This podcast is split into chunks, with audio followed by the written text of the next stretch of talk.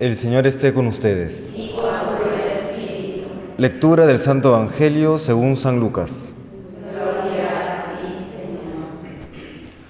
Un sábado entró Jesús en casa de uno de los principales fariseos para comer y ellos le estaban espiando. Notando que los convidados escogían los primeros puestos, les propuso esta parábola. Cuando te conviden a una boda, no te sientes en el puesto principal no sea que hayan convidado a otro de más categoría que tú, y vendrá el que os convidó a ti y al otro y te dirá, cédele el puesto a éste. Entonces, avergonzado, irás a ocupar el último puesto. Al revés, cuando te conviden, vete a sentarte en el último puesto, para que, cuando venga el que te convidó, te diga, amigo, sube más arriba entonces quedarás muy bien ante todos los comensales, porque todo el que se enaltece será humillado, y el que se humilla será enaltecido. Palabra del Señor.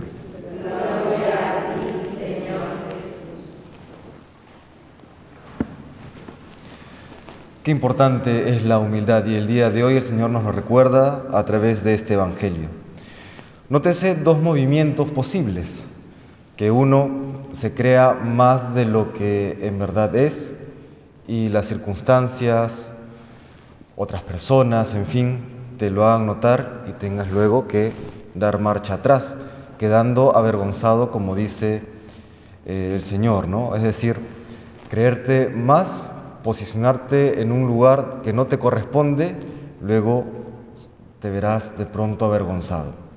Pero también está el otro movimiento, el de abajo hacia arriba, el ponerse uno en una posición inferior a la que le corresponde, y luego vendrá la invitación que te dirá, amigo, sube más arriba, ¿no? Es, tú puedes más, debes hacer más.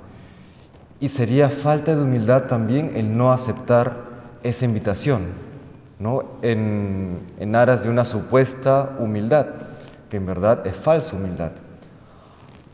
Ambas cosas son necesarias el saber reconocer que hay puestos mayores que no me corresponden, como también que hay puestos inferiores que no me corresponden. Y esto lo digo porque en ocasiones eh, se ha confundido dentro de la iglesia la humildad con la mediocridad. A veces uno eh, ha escuchado, mira a tal parroquia, tal eh, grupo, tal hermano, tal hermana, tal sacerdote, lo que sea, como pone medios, quizás los medios más adecuados para realizar tal o cual labor que Dios mismo le encomienda. Y luego dicen, pero qué, pero qué poco humilde, escucha a veces alguna, algún comentario, ¿no? Y, y no, porque si Dios le encarga tal misión, deberá poner todo de su parte, humanamente hablando, para realizar bien esa misión. la humildad no consiste en despreciar los medios humanos para confiar en, absolutamente en Dios o únicamente en Dios como diciendo yo no pongo ningún medio porque confío en Dios. Hay que poner también los medios para, para realizar la misión que, Dios nos, da.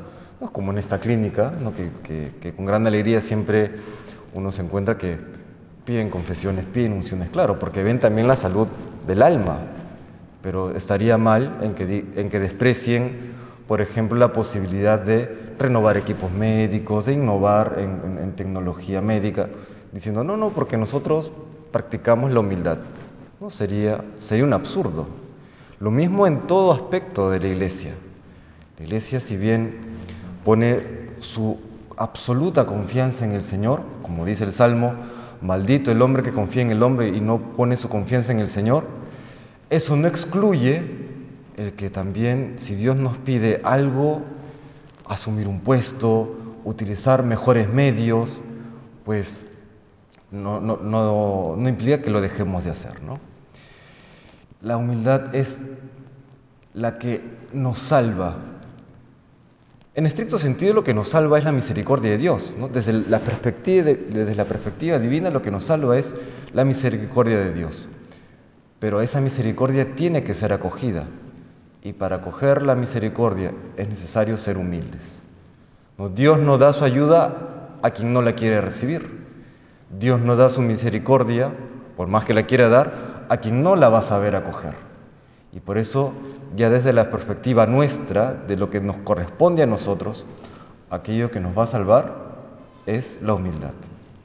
Le pedimos pues hoy al Señor que nos conserve siempre un corazón humilde, que lo forje. Y aunque suene duro, no todos los maestros espirituales dicen, no se consigue la humildad sin pasar por humillaciones.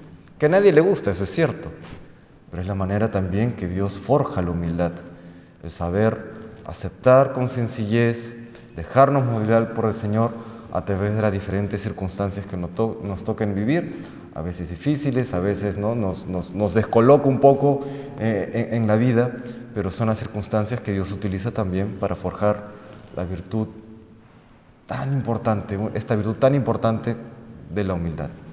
Que el Señor nos bendiga.